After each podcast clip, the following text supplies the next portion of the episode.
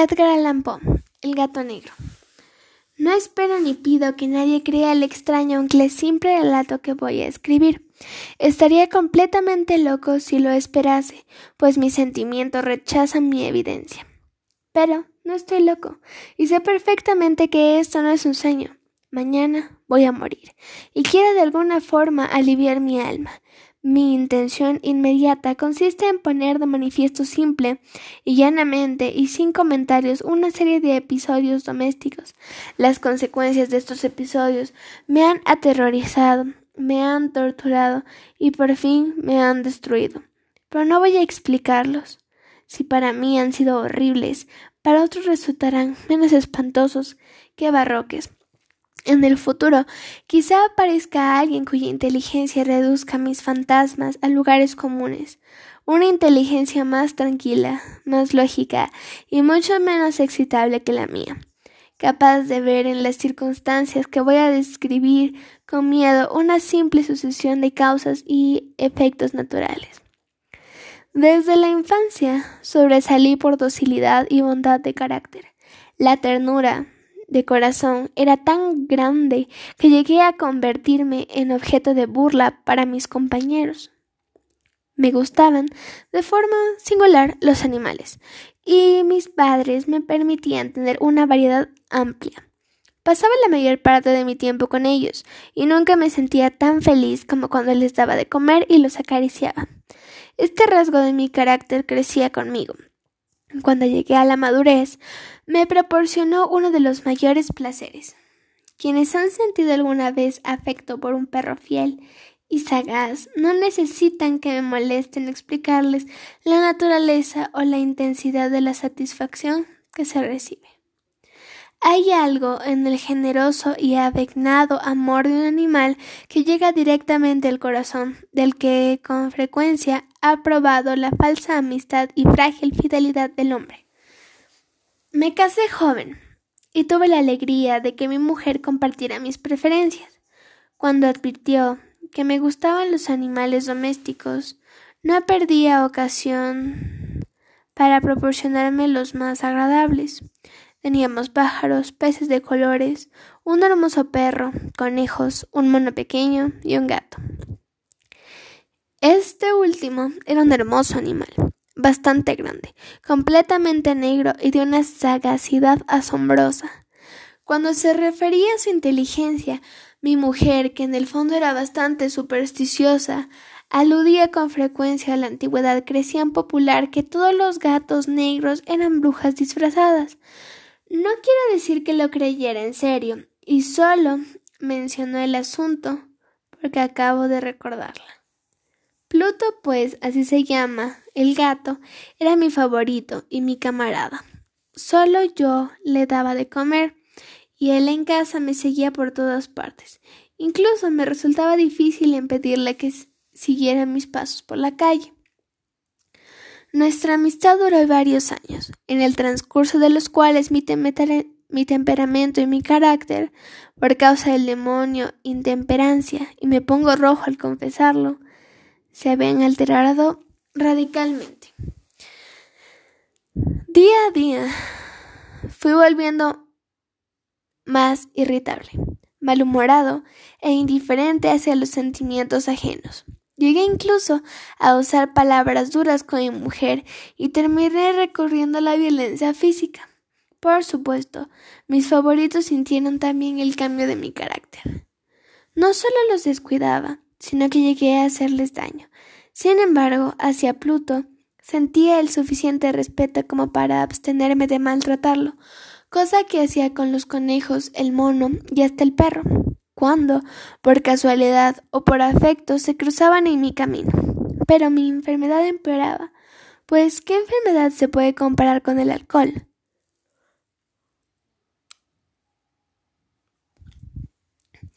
Y al fin, incluso Pluto, que ya empezaba a ser viejo y por tanto irritable, empezó a sufrir las consecuencias de mi mal humor. Una noche en que volví a casa completamente borracho, después de una de mis correrías por el centro de la ciudad, me pareció que el gato evitaba mi presencia.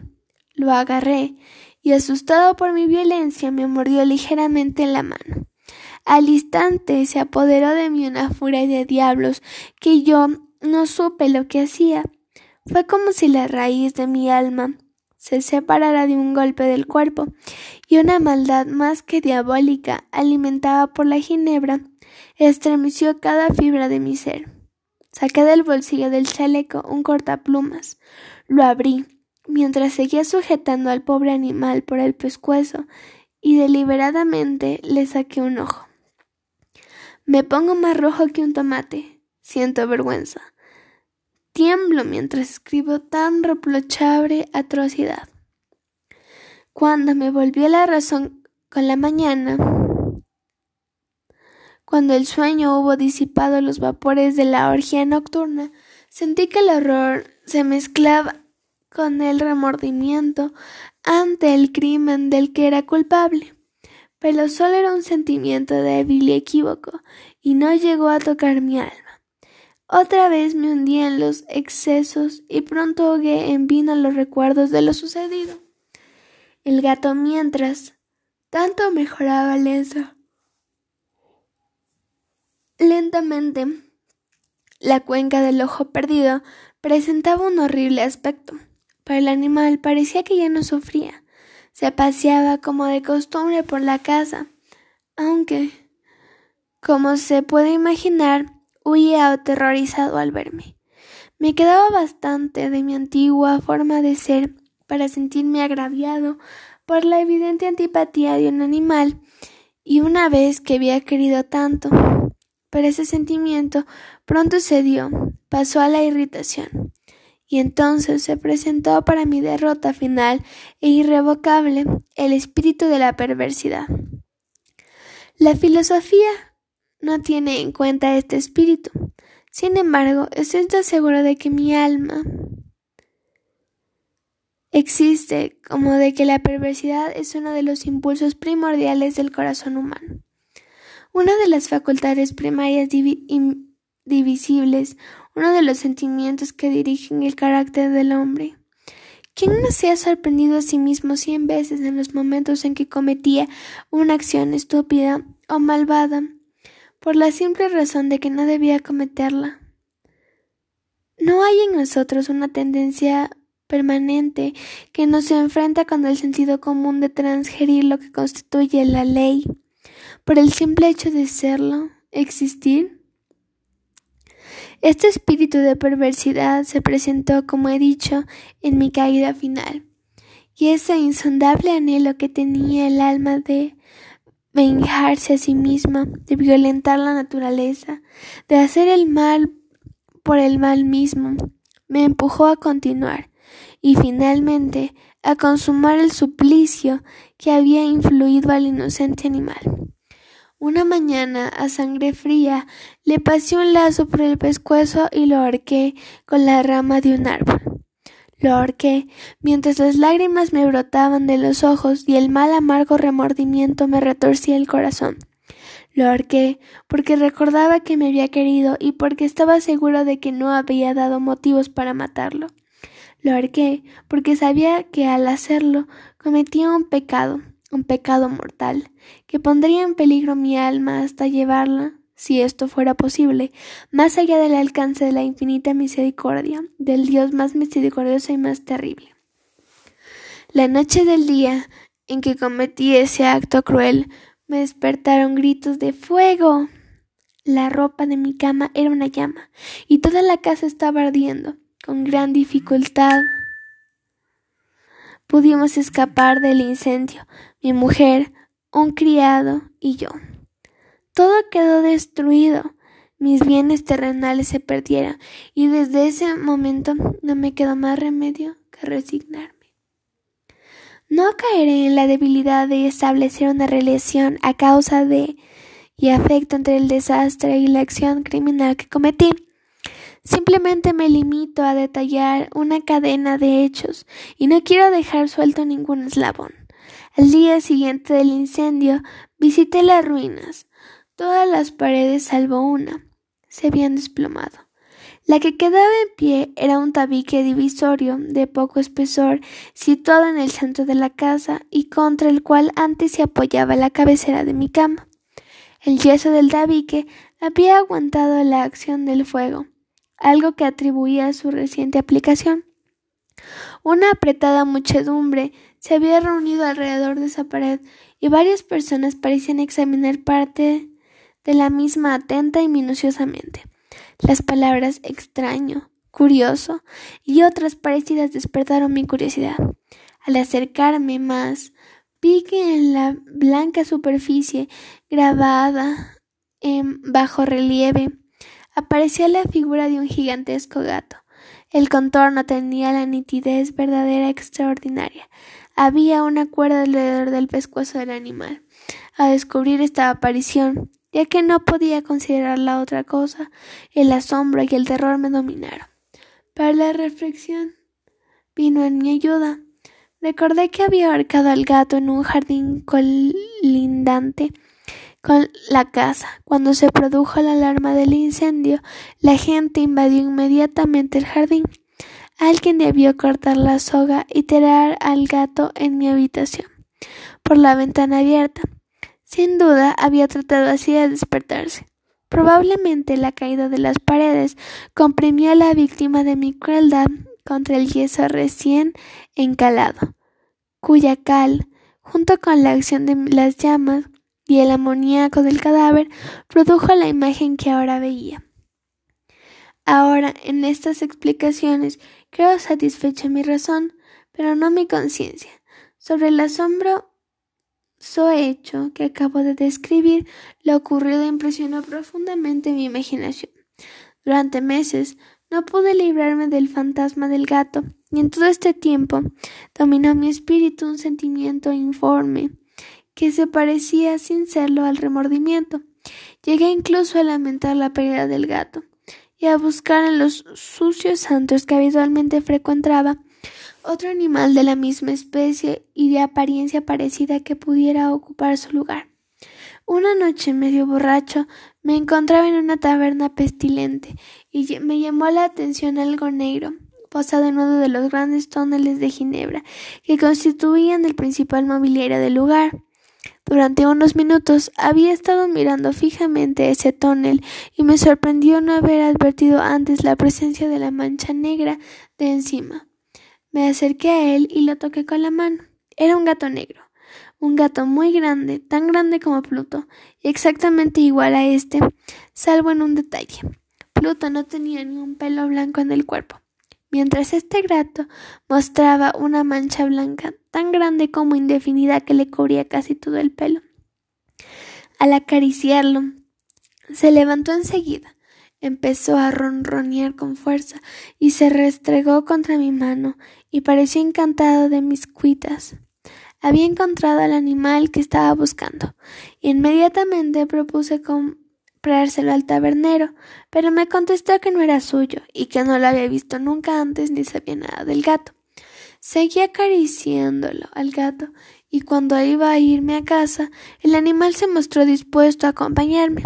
Le permití que lo hiciera, parándome una y otra vez para agacharme y acariciarlo. Cuando estuvo en casa, se acostumbró enseguida y pronto se convirtió en el gran favorito de mi mujer. Por mi parte, Pronto sentí que nacía en mí una antipatía hacia el animal.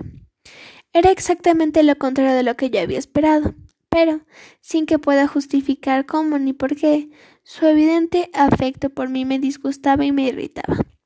Lentamente tales sentimientos de disgusto y molestia se transformaron en la amargura del odio. Procuraba no encontrarme con el animal. Un resto de vergüenza y el recuerdo de mi acto de crueldad me frenaban del maltrato.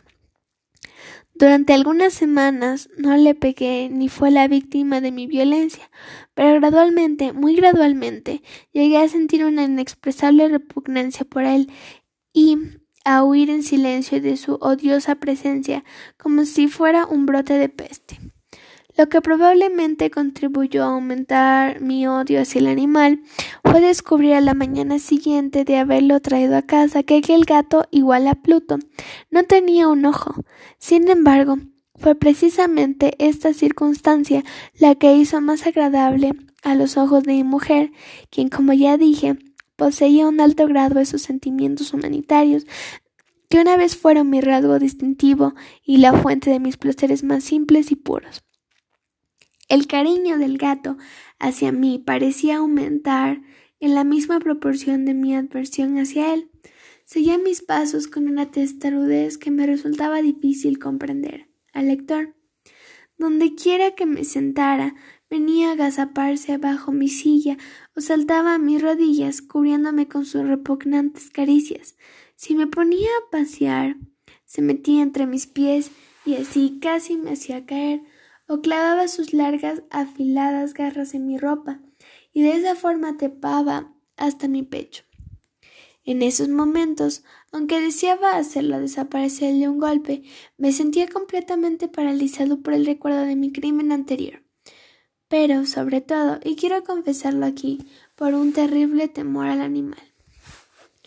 Aquel temor no era exactamente miedo a un mal físico, y sin embargo no sabría definirlo de otra manera. Me siento casi avergonzado de admitir, si aún en esta celda de criminales me siento casi avergonzado de admitir que el temor, el horror que me causaba ese animal, era alimentado por una de las más insensatas quimeras que fuera posible concebir. Más de una vez mi mujer me había llamado la atención sobre la forma de la mancha de pelo blanco, de la cual ya me había hablado, y que constituía la única diferencia entre este extraño animal y el que yo había matado. El lector recordará que esta mancha era, aunque era grande, había sido al principio muy indefinida, pero gradualmente de forma casi imperceptible. Mi razón tuvo que luchar durante largo tiempo para rechazarla. Como imaginaba, la mancha iba adquiriendo una rigurosidad y nitidez en sus contornos. Ahora ya representaba algo que me hace temblar cuando lo nombro, y por eso odiaba, temía, y me habría librado del monstruo si hubiese atrevido a hacerlo. Representaba, digo, la imagen de una cosa atroz, siniestra, la imagen del patibulo. Oh lúgubre y terrible máquina de horror y de crimen, de la agonía y de la muerte. Y entonces me sentí más miserable que todas las miserias del mundo juntas. Pensar que era una bestia cuyo semejante yo había destruido desdeñosamente. Una bestia era capaz de producir esa angustia tan insoportable sobre mí. Un hombre creado imagen y semejanza de Dios Ay, ni de día ni de noche pude ya gozar de la bendición del descanso. De día ese animal no me dejaba ni un instante solo, y de noche me costaba me despertaba sobresaltado por sueños horrorosos, sintiendo el ardiente aliento de aquella cosa en mi rostro, y su enorme peso encarnada pesadilla que no podía quitarme de encima, apoyada eternamente sobre mi corazón. Bajo la opresión de estos tormentos sucumbió todo lo poco que quedaba de bueno, solo los malos pensamientos. La tristeza habitual de mi mal humor terminó convirtiéndome un en aborrecimiento de todo lo que estaba a mi alrededor y toda la humanidad. Mi mujer, que no se quejaba de nada, llegó a ser la más habitual y paciente víctima de las repentinas y frecuentes explosiones incontroladas de furia a las que me abandonaba. Un día, por una tarea doméstica, me acompañé al sótano de la vieja casa donde nuestra pobreza nos obligaba a vivir. El gato me siguió escaleras abajo y casi hizo caer la cabeza, por lo que me desperté casi hasta volverme loco. Alzando un hacha y olvidando en mi rabia los temores infantiles que hasta entonces habían detenido mi mano, lancé un golpe que hubiera causado la muerte instantánea del animal. Si lo hubiera alcanzado, pero la mano de mi mujer detuvo el golpe. Su intervención me llenó de una rabia más que demoníaca. Me solté de su brazo y le hundí el hacha en la cabeza. Cayó muerta a mis pies sin un quejido. Consumando el horrible asesinato, me dediqué urgentemente a sangre fría a tarea de ocultar el cuerpo. Sabía que no podía sacarlo de casa, ni de día ni de noche, sin correr el riesgo de que los vecinos me vieran. Sé que ocurrieron varias ideas. Por un momento pensé descuartizar el cadáver y quemarlo a trozos. Después se me ocurrió cavar una tumba en el piso del sótano.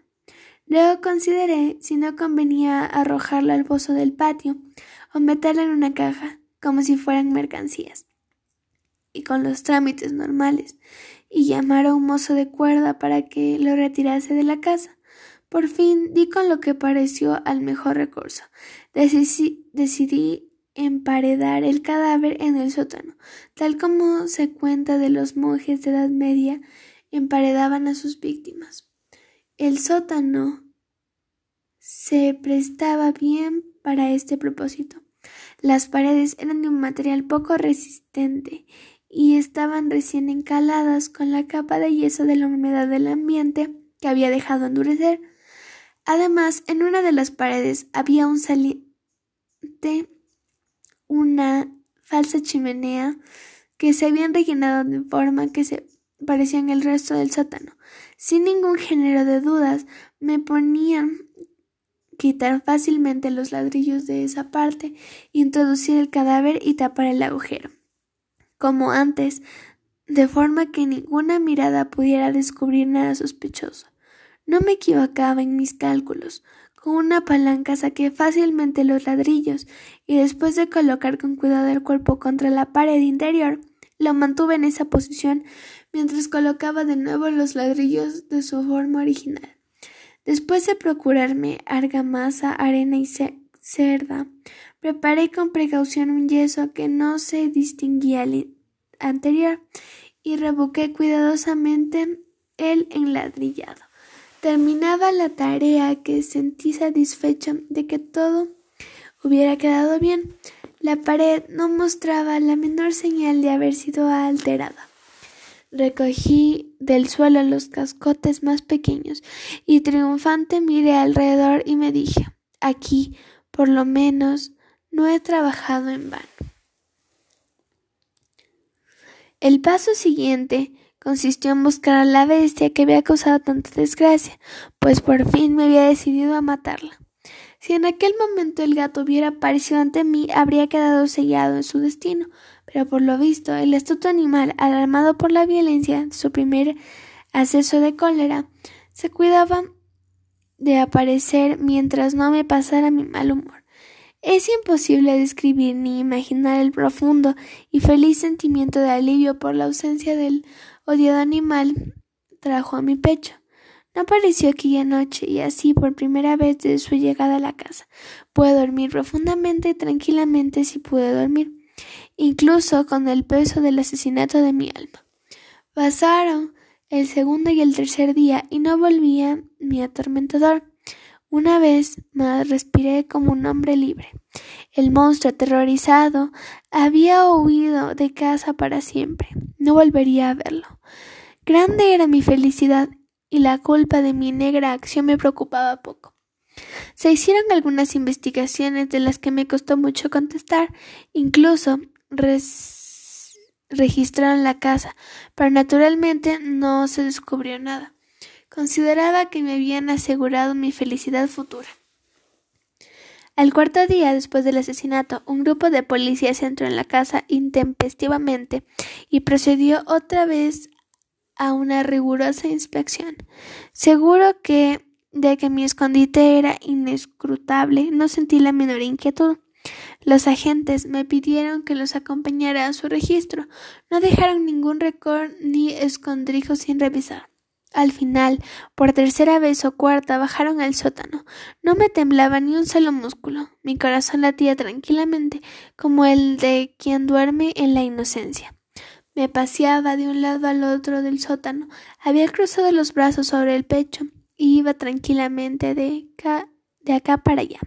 Los policías quedaron totalmente satisfechos y se disponían a marcharse.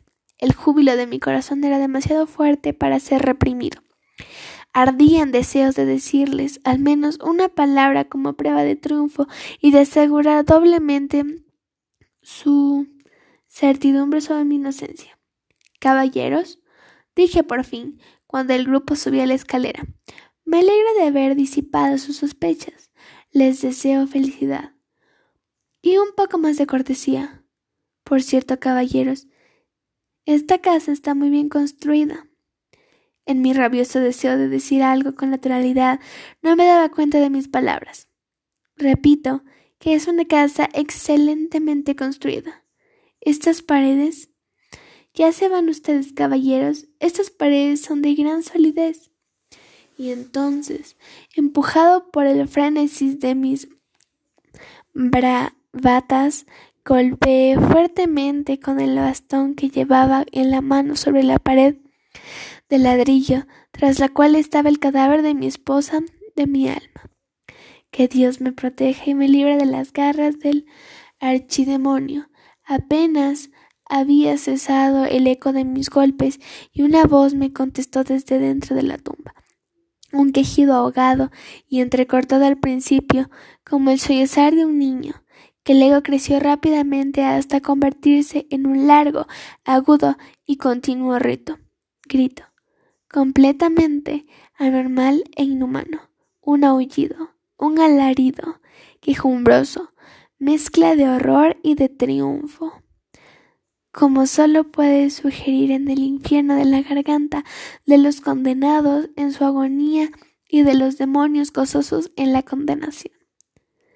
Hablar de lo que pensé en ese momento es una locura.